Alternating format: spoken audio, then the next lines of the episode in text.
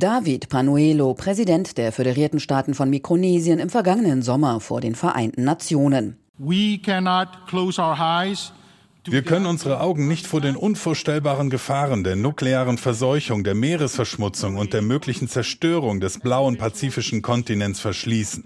Die Auswirkungen dieser Entscheidung sind sowohl grenzüberschreitend als auch generationenübergreifend.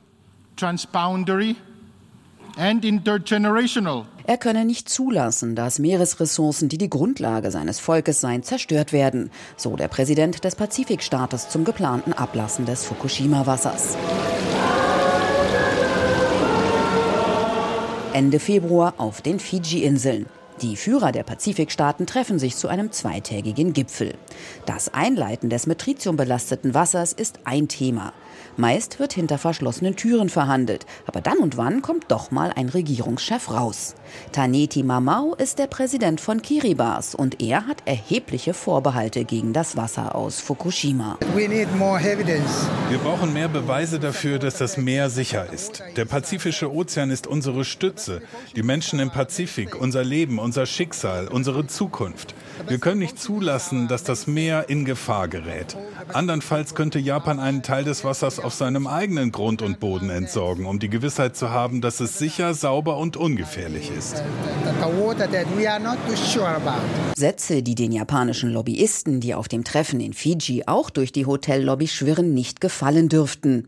Aber auch nicht so überraschend sind, denn Kiribati steht innerhalb der Pazifikstaaten eher an der Seite Chinas und die Volksrepublik gehört zu den größten Kritikern Japans in der Wasserfrage. Bisher hat die japanische Regierung offen gelassen, wann genau mit dem Verklappen begonnen werden soll.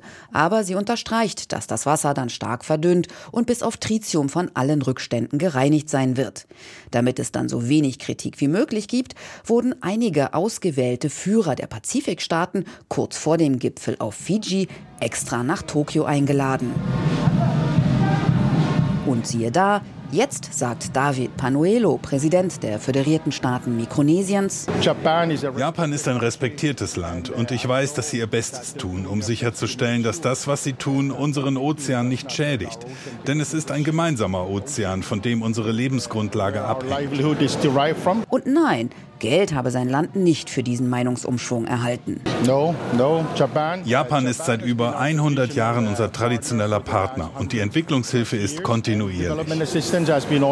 Die rund 2 Millionen Euro für die mikronesische Gesundheitsfürsorge fielen zufällig genau mit Panuelos Besuch in Tokio zusammen. Japans Wasserdiplomatie war erfolgreich. Auch auf der Abschlusspressekonferenz war von Kritik am Ablassen des Wassers nichts mehr zu hören.